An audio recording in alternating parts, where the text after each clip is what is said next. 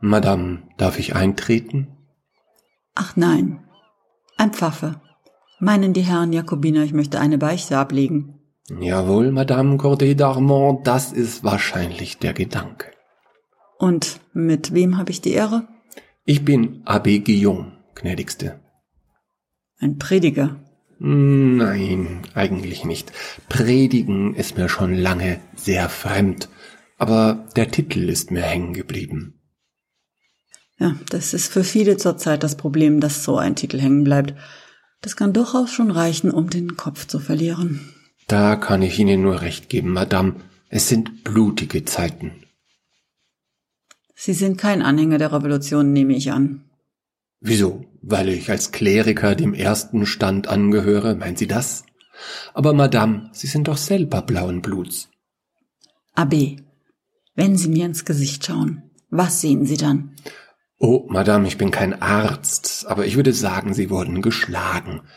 Zahlreiche Hämatome, einige Schürfwunden und eine recht ansehnliche Platzwunde auf Scheitelhöhe. Na, da hat mich der Stuhl erwischt. Ich war schon fast wieder draußen aus dem Haus des Hetzers. Da hat jemand mir einen Stuhl über den Kopf gezogen. Hm. Laurent Bas hieß der Mann. Der lässt sich seit Tagen als Held feiern.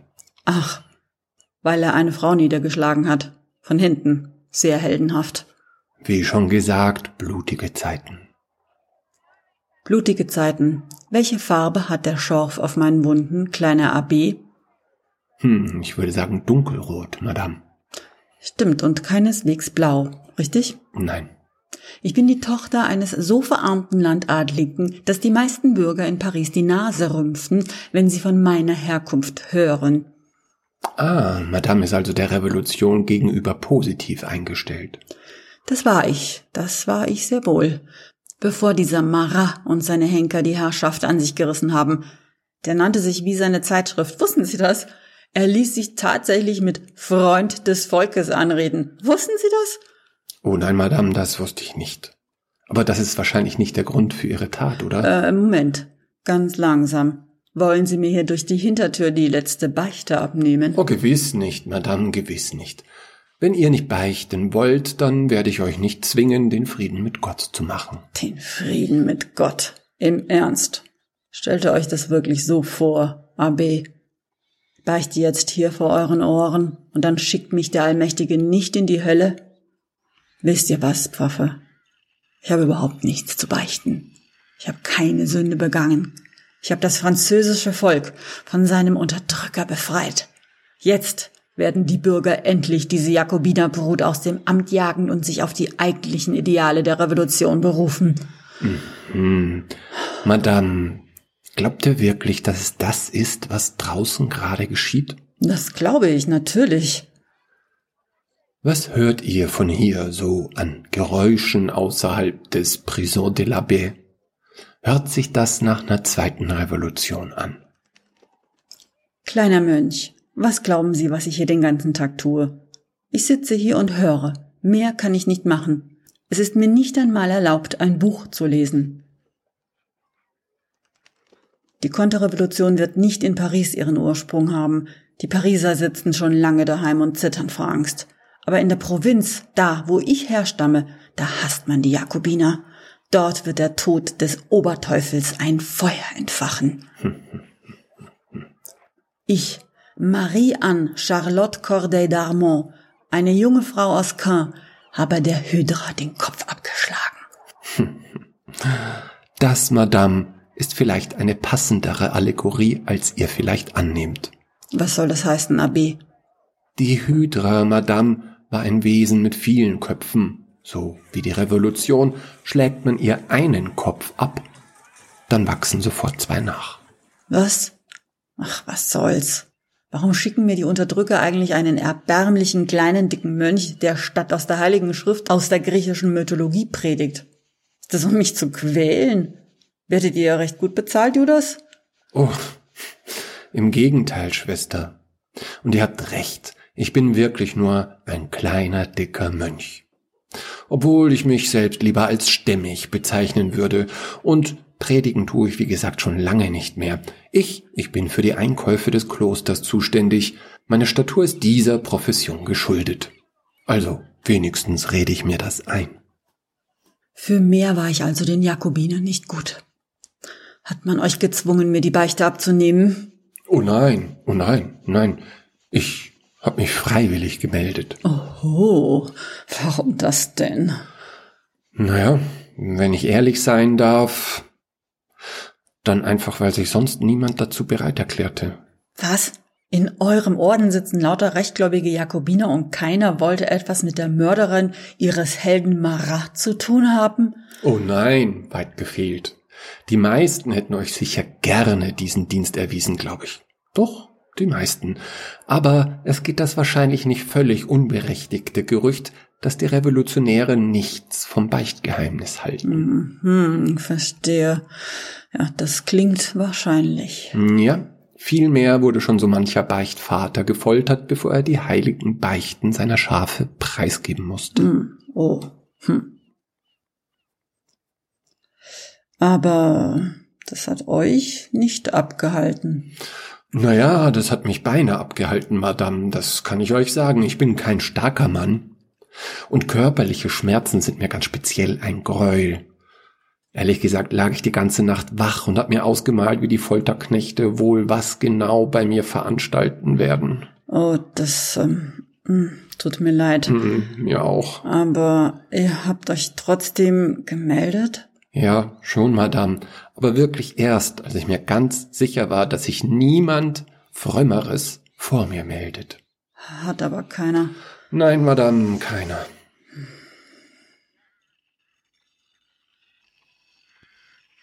Abi, Sie glauben nicht, dass ich das Richtige getan habe, oder? Das Richtige. Hm. Das kann ich nicht beurteilen, Madame. Ich glaube nur, dass ihr euch mit dem, was ihr mit dieser Tat erreichen wolltet, sehr verschätzt habt. Glauben Sie, dass ich in die Hölle komme?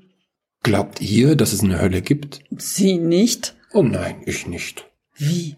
Keine Hölle? Dann kommen alle ins Paradies? Ja, ich halte das wie der Kirchenvater Origenes, Madame. Wenn Gott seine Schöpfung liebt, dann verdammt er sie nicht. Gott ist doch die Liebe, das Vergeben. Das ist absurd und widersinnig.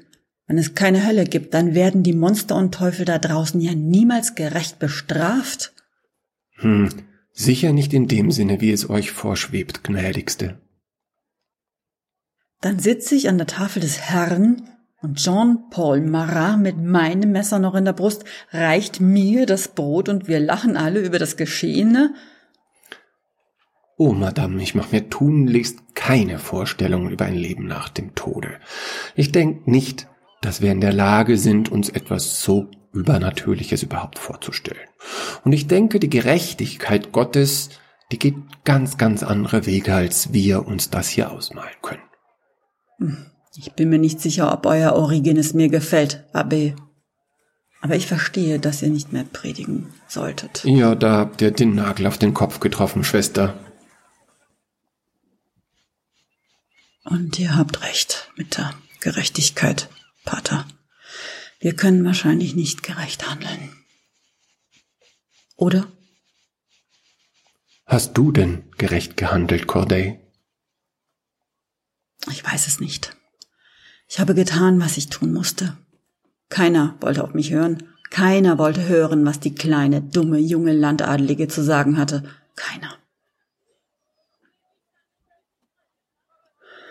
Und dann habe ich meine Börse genommen und bin in die Arkaden gelaufen. Eigentlich wusste ich nicht genau, was ich da tat. Aber hm, dann hatte ich schon dieses riesige Küchenmesser gekauft. Für 40 Sous.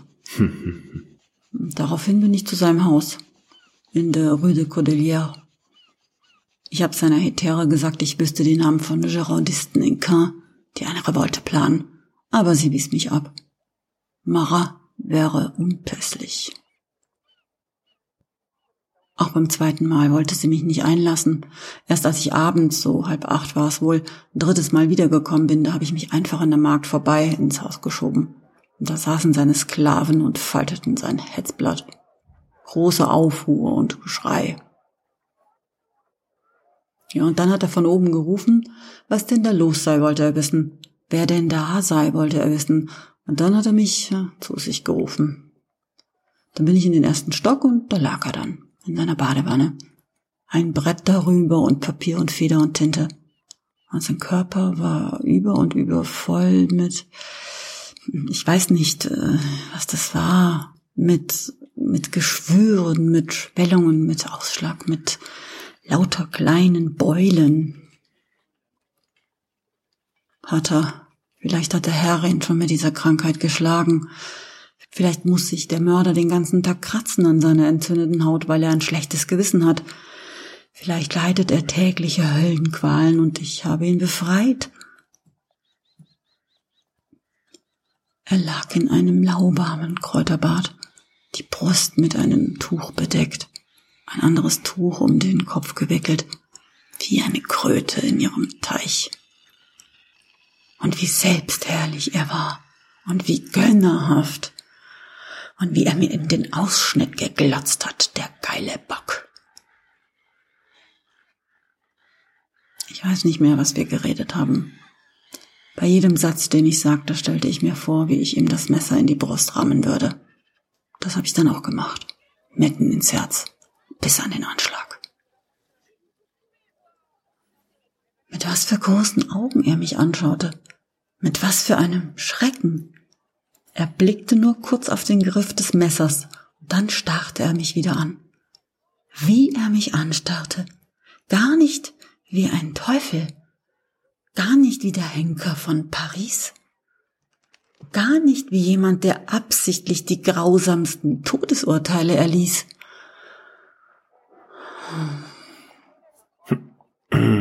Sondern, wie sah er aus? Er sah aus wie ein kleiner Junge, wie ein verängstigter kleiner Junge. Er sah aus wie ein Kind, das nicht weiß, was ihm widerfährt.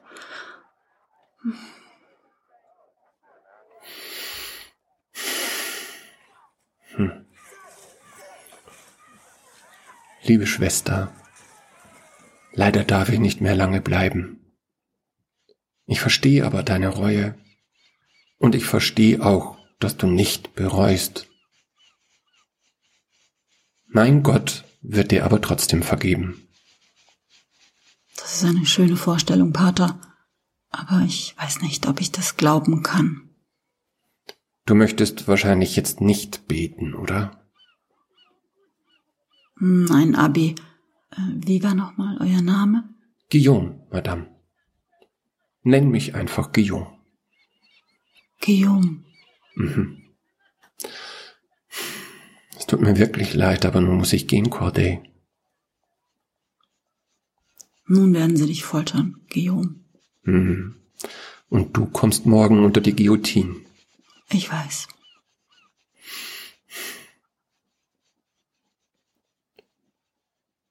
Möge der Herr unseren Seelen gnädig sein. Corday. Noch etwas, Abbé. Ja, Schwester? Was sind der Hydra für neue Köpfe gewachsen? Oh, das wollt ihr sicher nicht wissen. Doch, ich bin niemand, den man noch schonen müsste, oder? Hm. Schwester, ihr habt kein Monster erschlagen. Ihr habt einen Messias geboren. Robespierre macht aus Marat den Heiland der Revolution. Das klappt ja doch selber nicht. Es wurde bereits beschlossen, alle Kruzifixe aus den öffentlichen Gebäuden zu verbannen und mit Bildern und Büsten von Marat zu ersetzen. Das ist ein Scherz. Oh, ich befürchte nicht. Also habe ich das Gegenteil von dem erreicht, was ich erreichen wollte? Das kann keiner gewiss sagen. Ein Pendel muss erst vollkommen in die eine Richtung ausschlagen, bevor es seinen Weg zurück in die Mitte wieder antreten kann. Und du meinst, dass ich das Pendel angeschubst habe? Das wäre doch durchaus denkbar, oder? Guillaume, verurteilst du, was ich getan habe? Oh, ich kann sicher kein Urteil fällen, Schwester. Aber ich finde es auf jeden Fall falsch, dich hinzurichten. Ich finde das sogar sehr falsch. Ich finde das unchristlich. Danke. Und ich finde es falsch, dass du Mara hingerichtet hast. Das Pendel wird erst dann umkehren, wenn das Morden endet. Tja, aber das sind nur die wirren Vorstellungen eines kleinen, dicken Mönchs. Der sein Bäuchlein nur vor sich herträgt, weil er seinen Beruf so ernst nimmt. Du sagst es, Schwester, dein Wort in Gottes Ohr. AB, Mhm. Ich habe keine Beichte abgelegt, AB. Naja, Ich habe die Beichte verweigert. Das werde ich sagen, Georg. Wenn du das auch sagst, dann werden sie dich nicht foltern. tja, so wird das dann aber in den Geschichtsbüchern stehen, meine Liebe, und es wird in den Geschichtsbüchern stehen. Das macht überhaupt nichts. Danke. Schwester, der Herr segne dich.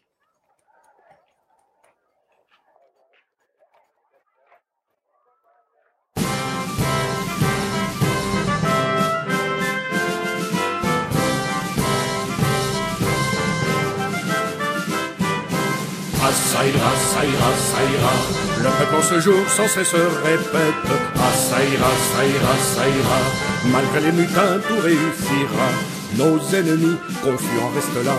Et nous allons chanter Alléluia. Ah, ça ira, ça ira, ça ira. Jadis du clergé par là. Comme un prophète, il prédit cela. En chantant ma chansonnette. Avec plaisir, on dira Ah, ça ira, ça ira, ça ira, ça ira malgré les mutins. Tout réussira. Ah, ça ira, ça ira, suivant la maxime de l'évangile. Ah, ça ira, ça ira, ça ira, du législateur tout s'accomplira. Celui qui s'élève, on l'abaissera. Celui qui s'abaisse, on l'élèvera. Ah, ça ira, ça ira, le vrai catéchisme nous instruira. Et l'affreux fanatisme s'éteindra pour être à la loi docile tout français s'exercera. Ah, ça ira, ça ira, ça ira, ça ira malgré les mutins. Tout réussira. Ah, ça tiendra, ça tiendra, ça tiendra. On va trop bien le nouer pour que ça se délie. Ah, ça tiendra, ça tiendra, ça tiendra. Et dans 2000 ans, on s'en souviendra. Le despotisme expirera. La liberté triomphera. Ah, ça ira, ça ira, ça ira. Nous n'avons plus ni noble ni prêtre. Ah, ça ira, ça ira, ça ira. L'égalité partout régnera. L'esclave autrichien le suivra. Ah, ça ira, ça ira, ça ira, ça ira. Et leur infernal clic au diable s'envolera. Ah, ça ira, ça ira, ça ira les aristocrates à la lanterne. Ah, assaillera, assaillera, assaillera, les aristocrates, on les